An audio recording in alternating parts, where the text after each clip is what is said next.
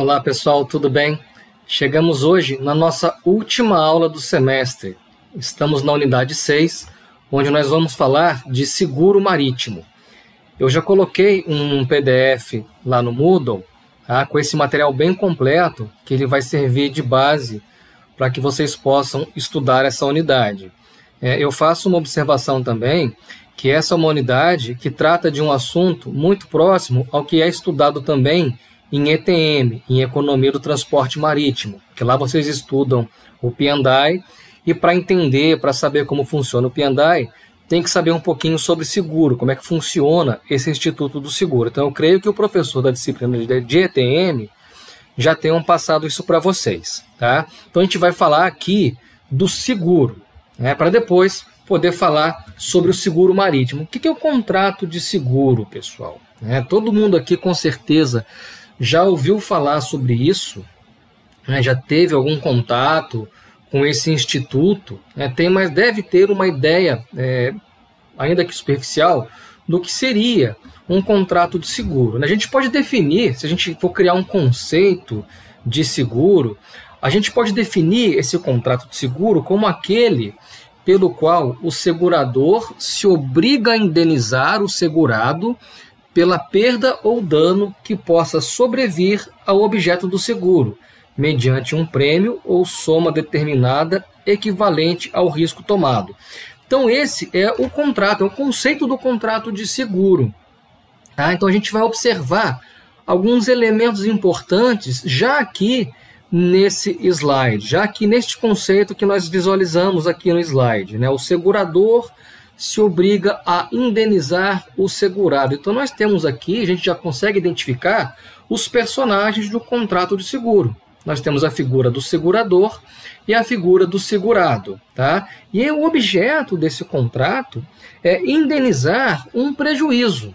Né? A gente vai falar um pouquinho né, do contrato seguro, como é que ele surgiu, né, qual é a essência desse tipo de contrato, ele tem por finalidade justamente isso: é, indenizar um determinado prejuízo mediante pagamento prévio. Né? Ou seja, alguém compra o risco de uma outra pessoa. Ah, eu tenho um automóvel, por exemplo. Nós sabemos que existe um risco em se ter um automóvel. Né? É um patrimônio de um valor considerável e, por determinadas circunstâncias, esse patrimônio ele pode se perecer por determinado acontecimento, eu posso ter um prejuízo no meu patrimônio. Né? Esse veículo ele pode se acidentar? Eu posso bater esse carro e causar um determinado prejuízo até uma outra pessoa, eu posso ter esse, esse bem é, furtado, roubado, e diante dessa situação, diante desse acontecimento, eu tenho um prejuízo materializado. Então, o que, que acontece? Alguém compra esse meu prejuízo. Eu transfiro esse prejuízo para uma outra pessoa mediante um determinado pagamento. Então, eu pago é, um determinado valor, nós vamos chamar de prêmio, nós vamos ver os elementos mais ao final dessa aula, é, o valor que se paga pelo contrato de seguro, nós chamamos de prêmio. É, então, eu pago um determinado valor para que alguém assuma esse prejuízo no meu lugar. Então, se esse prejuízo se materializar, né, porque existe um risco, o que a seguradora compra é o risco. Então, se esse prejuízo se materializar, ela vai me ressarcir, ela vai me indenizar. Né? O pagamento vai, nós vamos ter o pagamento da indenização. Né? Se o prejuízo não se materializar, não há que se falar em pagamento, né? não há que se falar em indenização. A indenização ela só vai ocorrer se o prejuízo ele vier a se materializar. Tá? Qual é a origem do contrato de seguro? Né? Vocês já devem ter ouvido falar sobre a aventura marítima.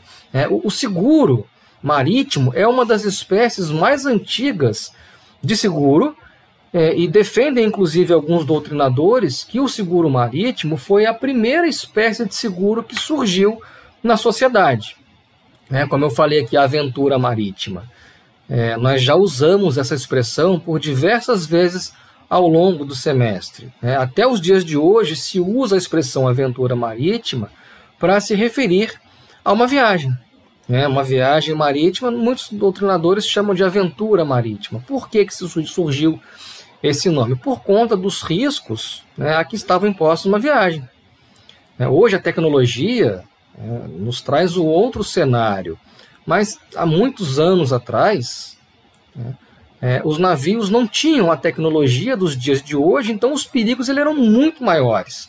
Não havia é, possibilidade de se prever o tempo, né, não havia previsão de tempo, então não se sabia é, em, em, que circunstância de tempo, né, em quais é, circunstâncias climáticas que seriam, é, que seriam encontradas em uma determinada viagem. Então era um risco muito grande. Então alguns empresários, né, eles é, resolveram investir nessas viagens, né, comprando o risco, muitas vezes dos armadores. Né, se a viagem se, se concretizasse, chegasse ao final né, e nada acontecesse, aqueles investidores ficariam com o dinheiro. Né, não haveria um pagamento de indenização. Se porventura o risco se materializasse, aí o que, que aconteceria?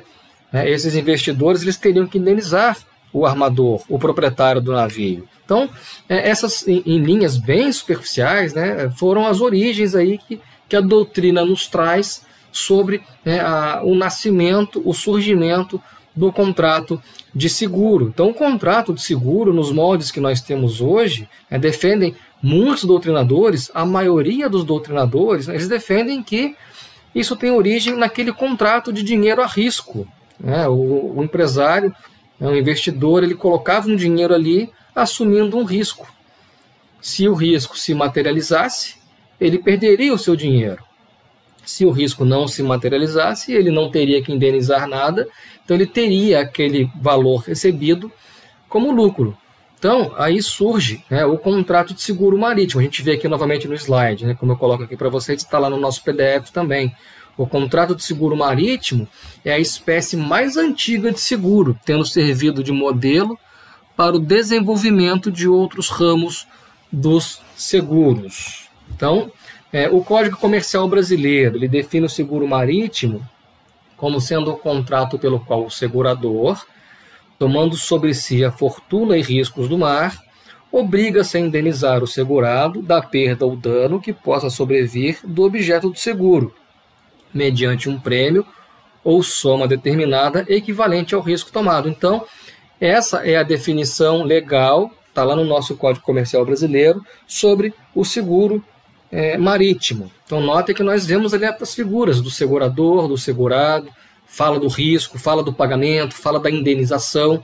Então, notem vocês essas ideias todas girando em torno do contrato de seguro. Tá? Então, é uma coisa que eu sempre falo também, falei com vocês lá atrás já em responsabilidade civil, é, em, em, avarias também, é, que o contrato, ele é uma técnica, o contrato de seguro, é, ele é uma técnica de transferência de risco. Eu pago para alguém assumir o risco no meu lugar. Tá? Então, sempre que se falar em contrato de seguro, técnica de transferência de riscos. Eu estou pagando para que alguém assuma o risco no meu lugar. Né? Hoje acabei de renovar o seguro do meu carro paguei para alguém, quem é essa pessoa que eu estou pagando? A seguradora. Eu paguei para alguém para assumir o meu risco. Se o meu carro, se o meu patrimônio se perder, é, a indenização será devida. Então existem várias espécies de seguro, né? Seguro de determinados bens patrimoniais, seguro de vida, é a mesma coisa. Tá? Então é uma técnica de transferências de risco, onde ao se materializar o risco, a indenização ela será devida. Né? Então, o seguro, pessoal, ele é um sistema que permite uma pessoa ou empresa a transferir as consequências financeiras de uma perda ou prejuízo para uma companhia de seguros, a qual, por sua vez, indeniza o segurado pelos prejuízos sofridos. Eu repito, se não houver prejuízo, né, não há que se falar em indenização. Então, a finalidade do contrato de seguro é transferir para a seguradora o risco de ser atingido por um evento que possa causar prejuízos. Classificação dos contratos de seguro marítimo de acordo com o objeto segurado. Tá? Nós temos aí algumas espécies de seguro marítimo. A mais tradicional delas é o seguro de casco, né? que inclusive ele é obrigatório. Tá? O seguro de casco é o seguro que engloba, que protege todo o navio, né, embora o nome né, seja seguro de casco, né, a cobertura não é só para o casco do navio, a cobertura ela é integral, ela envolve o, o, casco do navio, né, o navio como um todo, seus maquinários, seus equipamentos, tá? mas é o que a, a legislação ela chama de seguro de casco. Tá? Esse seguro, inclusive, ele é obrigatório. Nós temos outras modalidades também: o seguro de transporte de mercadorias, o seguro de frete, o seguro de responsabilidade civil. Vamos falar um pouquinho sobre o seguro de casco. Né? Então, o seguro de casco, também conhecido como seguro de navios, ele tem por objeto segurado o navio, incluindo as máquinas e os acessórios, não se limitando apenas ao casco, como pode parecer da sua denominação. Esse seguro normalmente cobre as ocorrências de avaria grossa, perda total, assistência de salvamento, responsabilidade civil por abalroamento, avaria particular.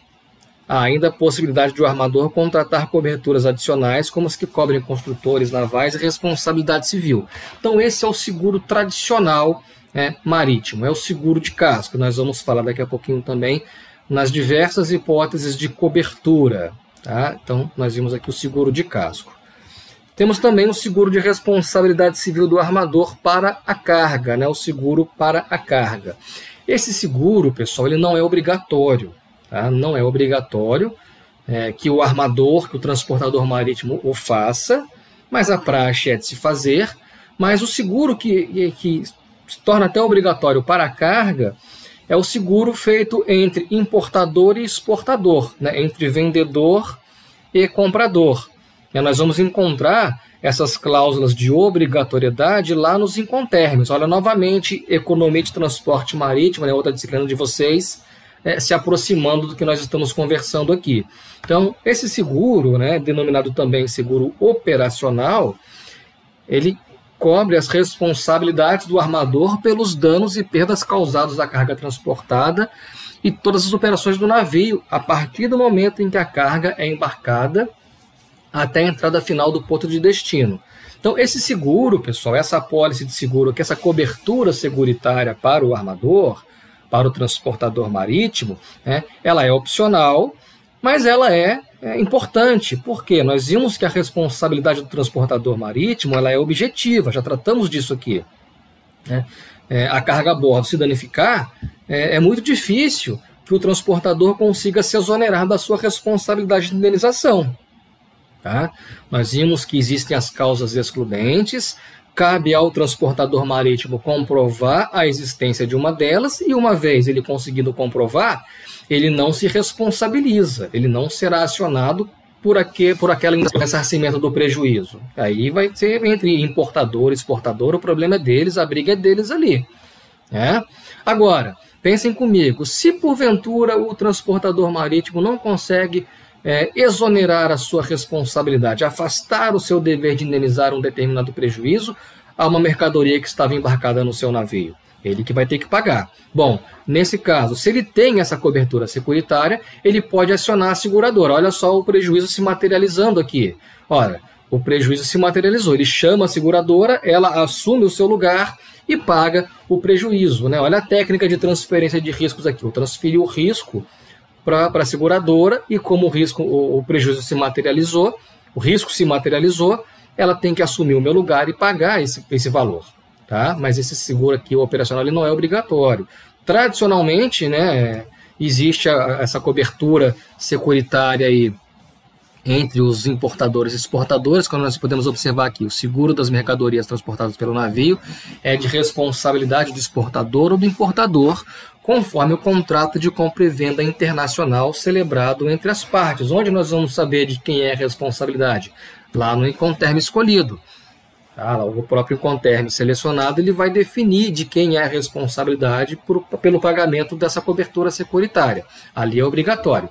Do transportador não é obrigatório, mas é de praxe que ele faça, até porque o nosso regime, principalmente aqui, é, ele nós já falamos disso aqui, é um regime muito pesado, é um regime oneroso para o transportador.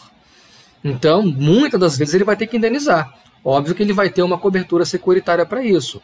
Ah, vamos imaginar que num país que tem um regime mais brando, com muitas cláusulas de exoneração de responsabilidade, vamos imaginar um país que adota as regras de Ayavismo, nós vimos né, que é um rol bem extenso de, de, circunstâncias de exoneração, de causas de exoneração, pode ser que ali naquele contexto o transportador opte por não ter essa cobertura, mas é muito difícil, até porque os riscos são muito grandes. Né? Os riscos são muito grandes e se essa mercadoria estiver a bordo, a responsabilidade normalmente vai ser do transportador marítimo, tá bom? Então, esse é o seguro de carga, tá? O seguro para mercadorias por parte do transportador ele é opcional. O seguro de casco, né, o seguro tradicional de navio, ele é obrigatório.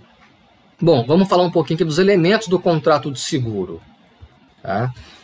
Nós temos os seguintes elementos: as partes contratantes, segurador e segurado.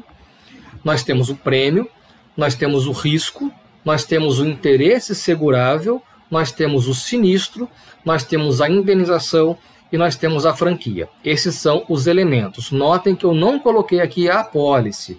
A apólice não é elemento do contrato de seguro. A apólice ela é a própria materialização do contrato. A apólice é o documento que comprova a existência do contrato e todas as condições ali ajustadas, todas as condições contratadas, combinadas ali entre segurador e segurado. Combinadas é modo de dizer, normalmente é um contrato de adesão. Né? O segurador ele te dá as opções de cobertura e o preço delas, né? e cabe ao segurado escolher quais são as coberturas que ele vai contratar. Mas ele não tem muita margem de negociação. Né? Nós chamamos isso até de um contrato de adesão. O segurado ele vai ter que aderir àquelas condições impostas pela seguradora. Tá? Então, a pólice ela vai conter todas essas condições, todas as coberturas que foram contratadas ali entre essas partes contratantes, que aqui para a gente é o segurador e o segurado. Então, o segurador, pessoal, é a parte, a parte que se compromete a indenizar o segurado na eventualidade de ocorrer o sinistro. Por sua vez, o segurado é a pessoa física ou jurídica titular do interesse a ser segurado, o interesse segurável, que se encontra sujeita a sofrer um prejuízo caso o risco ocorra efetivamente. Então, o segurador é aquela empresa que compra o risco e o segurado é aquela pessoa física ou jurídica titular do interesse a ser segurado que transfere esse risco mediante pagamento para a seguradora. Tá? O prêmio, né, o outro elemento que nós falamos, eu já comentei com vocês. O prêmio é o valor que é pago por essa transferência de risco. É, o prêmio nada mais é do que a importância paga pelo segurado ao segurador em decorrência desse, deste assumir o risco pela ocorrência do sinistro. É uma importância em moeda, ou seja, paga em dinheiro, né, paga ao segurador, independentemente de qualquer contraprestação imediata deste último. Né? Não há contraprestação do segurador no momento da contratação. Tá? Então, o prêmio nada mais é do que a importância paga pelo segurado ao segurador em decorrência deste assumir o risco pela ocorrência do sinistro. Tá bom? Vamos lá, o risco.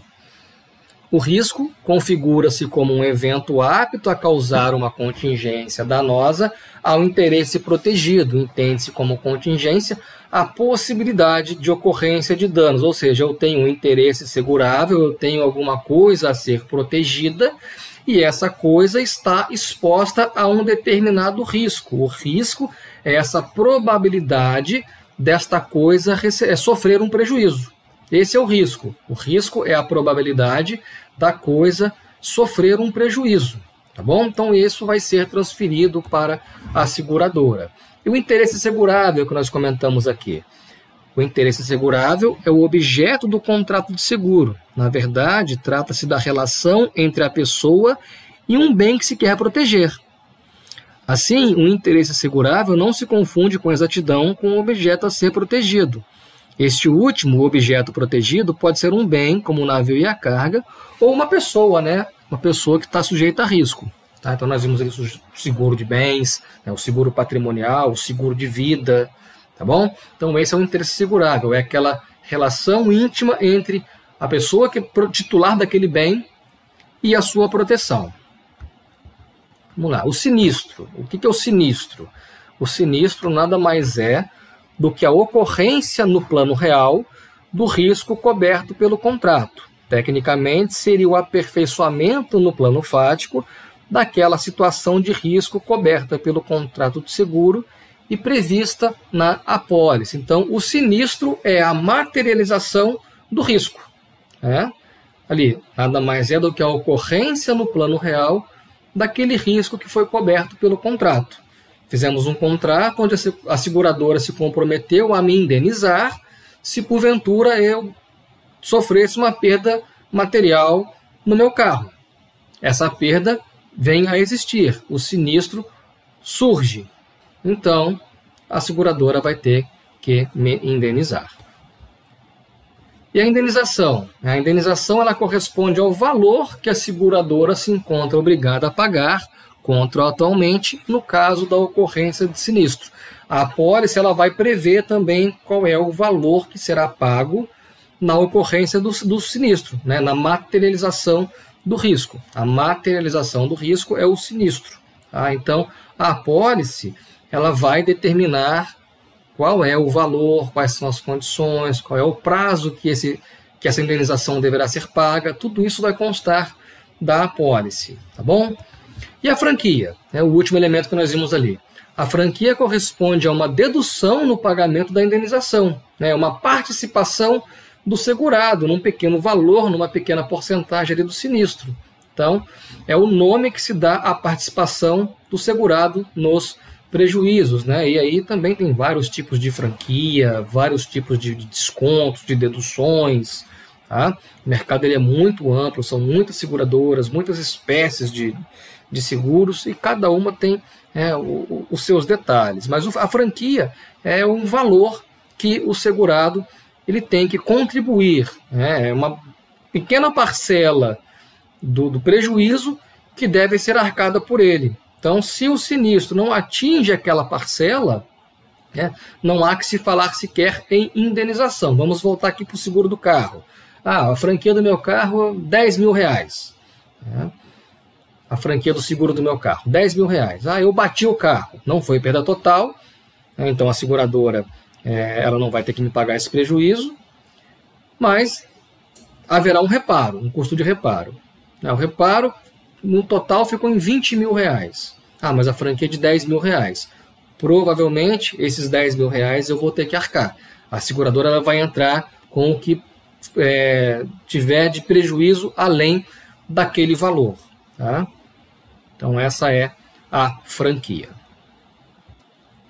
Tipos de cobertura no seguro marítimo é um outro ponto importante para a gente conversar aqui também. Os tipos de cobertura no seguro marítimo. São várias coberturas dentro de uma pólice de seguro de casco, né, mas normalmente o mercado ele opera da seguinte maneira: nós temos três coberturas básicas e três coberturas complementares. Tá? Cobertura básica, nós começamos na cobertura número 1. Um. Essa cobertura ela vai é, garantir o quê? a perda total, assistência e salvamento e avaria grossa. Então, essas são as coberturas né, previstas dentro da cobertura número 1. Perda total, o navio naufragou. Né? Assistência e salvamento são os prejuízos. Imagine que você está numa viagem né, e você recebe um pedido de socorro é, vocês já aprendemos isso, falamos disso em, em, tribunal marítimo, bastante, falamos bastante disso no tribunal marítimo, né, que o navio não pode é, negar socorro no mar. Então você recebeu lá um chamado e você tem que se dirigir naquele navio que se encontra em perigo. Isso vai te dar prejuízos, você vai atrasar a entrega de mercadoria lá no destino, vai ter consumo excessivo de banco, vai ter uma série de prejuízos por isso. É, por isso que existe uma remuneração por salvamento é aquele que salva um navio de perigo, ele tem, faz jus a uma remuneração que é justamente para é, compensar aqueles valores perdidos naquela ação que foi obrigatória para ele. Então, aqui nós vamos ter essa cobertura, né? Ah, você foi prestar um socorro, você estava em viagem, teve que desviar a sua rota para atender um socorro, né? E, e, por conta disso, atrasou sua viagem, vai ter multa contratual por conta desse atraso. Você tem seu compromisso lá com seus é, é, consignatários, com as pessoas que estão esperando as mercadorias nos portos de destino. A gente sabe que se chegar atrasado lá vai ter uma série de penalidades, de multas. Então essa remuneração, salvamento, né, ou a cobertura securitária, ela vai servir para indenizar esses prejuízos. Tá bom? Então a cobertura número 1 um, ela vai cobrir perda total, assistência e salvamento e avaria grossa. Notem que a cobertura número 2 ela cobre todas aquelas da número 1, um, né, que foram a perda total, assistência e salvamento e avaria grossa, e inclui a responsabilidade civil por abalroamento. Tá? A responsabilidade civil por, por abalroamento ela deve ser contratada também dentro de uma pólice de seguro. Se a pólice não prever essa cobertura, e se porventura esse navio for, é, se ele abarroar um outro navio, é, e for comprovado que a responsabilidade pelo pagamento é dele, se não tiver essa cobertura, o que vai acontecer? A seguradora não vai pagar. Quem vai arcar com prejuízo é o transportador marítimo. Tá bom? E a cobertura número 3, ela engloba as coberturas número 1 e 2 e acrescenta a indenização também, o ressarcimento por avaria particular. É, nós falamos bastante aí também sobre avaria grossa, avaria particular. Então aqui a cobertura número 3, ela vai é, dar cobertura para a perda total, assistência e salvamento, avaria grossa, responsabilidade civil por abarroamento e ainda vai incluir a cobertura para avaria particular. Nós vimos que na avaria particular né, não há divisão do prejuízo. Então ela vai ser suportada ou só pelo dono da carga ou só pelo transportador marítimo. Nesse caso aqui dessa cobertura, se porventura for uma avaria particular né, e foi imputada a responsabilidade ao transportador marítimo e chegar no final ele tiver que pagar, ele não vai pagar, ele vai acionar a sua seguradora para pagar em seu lugar. É assim que funciona. Vamos lá, e as coberturas complementares, número 4, 5 e 6. A cobertura complementar número 4, ela vai cobrir desembolsos com responsabilidades assumidas pelo segurador complementares à indenização estabelecida nas condições gerais da apólice nos casos de perda total, real ou construtiva a cobertura número 5, sobre responsabilidades excedentes. Nós vamos ter indenização complementar às coberturas básicas nos casos de assistência e salvamento, avaria grossa, responsabilidade civil por abalroamento nas medidas conservatórias e preventivas. E a cobertura número 6, um valor aumentado, ampara a cobertura de despesas de administração, utilização, manutenção, armação e conservação da embarcação segurada e se aplica aos casos de perda total, real ou construtiva, assistência e salvamento, avaria grossa, responsabilidade civil por abalroamento e nas medidas conservatórias e preventivas. Bom, pessoal, então essas são as coberturas dentro de um contrato de seguro. Tá? É, existem as coberturas básicas e as complementares. Né? Então, o transportador ele vai optar né, de acordo ali com o seu interesse segurável, qual é a melhor é, opção de cobertura, tá bom? É, uma coisa que a gente vai falar também que eu não coloquei no slide, mas eu quero comentar com vocês sobre o P&I. Né? P&I é tema de ETM, de Economia do Transporte Marítimo, mas o P&I surge justamente por uma peculiaridade na apólice de seguro de casco. Né? O que, que o professor Muniz deve ter conversado isso com vocês. Né? É, os seguros de casco, tradicionalmente, já desde a sua origem, eles não cobriam a totalidade do prejuízo. Né? Quando ah, ocorria uma perda total em um navio, e que é um valor considerável, né? um patrimônio elevado, é, as seguradoras elas não pagavam 100% do prejuízo, elas só indenizavam é, um valor máximo de 75% desse, desse prejuízo. Então, os outros 25% seria uma espécie de franquia, né? porque era a parte que o segurado tinha que arcar. E é um valor elevado, 25% do valor de um navio é um valor muito alto. Então, os armadores, né, eles tiveram essa ideia de se criar um clube de proteção e indenização, onde eles faziam, eles fazem né, contribuições mensais de acordo com as regras do clube. Né, eles estabelecem, são os armadores que criam os clubes de proteção e indenização, eles estabelecem as regras, então todos aqueles armadores que querem aderir a esse clube vão seguir as suas regras e ali, dentre as suas diversas regras, nós vamos ter também um valor de contribuição mensal. Né? E ali, dentro do clube, ele vai prever em que situações o armador ele vai poder ser ressarcido de um determinado prejuízo. Né? Inicialmente, né, a cobertura inicial do Piendai era para complementar justamente aquele valor que a seguradora não pagava no seguro de casco. Então, eu tenho um navio que custa 10 milhões de dólares, né, e o navio sofreu um sinistro, foi perda total. Né? Eu tenho um seguro de casco desse meu navio, porém o meu seguro só me paga até 75% do valor. Ou seja, na ocorrência do sinistro, na perda total, eu não vou receber o valor integralmente. Então, aquela parte que falta, o prejuízo será suportado por mim. Então, o Pendai ele surgiu com essa finalidade de complementar esse valor. Claro, depois as regras foram se aperfeiçoando, novas coberturas foram sendo criadas, de acordo com os próprios riscos que os armadores vinham suportando né, perante a sua atividade empresarial de navegação, perante as suas seguradoras. Então, eles foram criando cada vez mais regras, mais é, hipóteses de cobertura. Né? Hoje, é, os pendais eles cobrem é, questões trabalhistas, é, danos ambientais, tudo vai ter limite também de acordo com a regra daquele clube de proteção. Mas o importante a gente trazer aqui para essa aula de hoje é que o clube de Pendai, né, os Pendai Clubs, eles surgiram justamente por essa questão de que as seguradoras não cobriam 100% do prejuízo. Tá bom, pessoal? Então, com isso, a gente encerra o nosso semestre letivo. Né? Fechamos aqui a nossa última aula do semestre. Qualquer dúvida, façam contato comigo. Né? Vocês têm meu celular, podem mandar WhatsApp, façam contato aí pelos canais de comunicação do Moodle, pode mandar e-mail. É, eu vou estar pela escola por esses dias. É, me procurem. Não fiquem com as dúvidas, tá? Porque agora nós vamos ter a nossa P2, a próxima prova, e depois só em julho, né, no próximo semestre, na nossa disciplina de DIR 2. Direito Internacional Marítimo. Tá bom, pessoal? Então, um grande abraço para vocês e até o próximo semestre.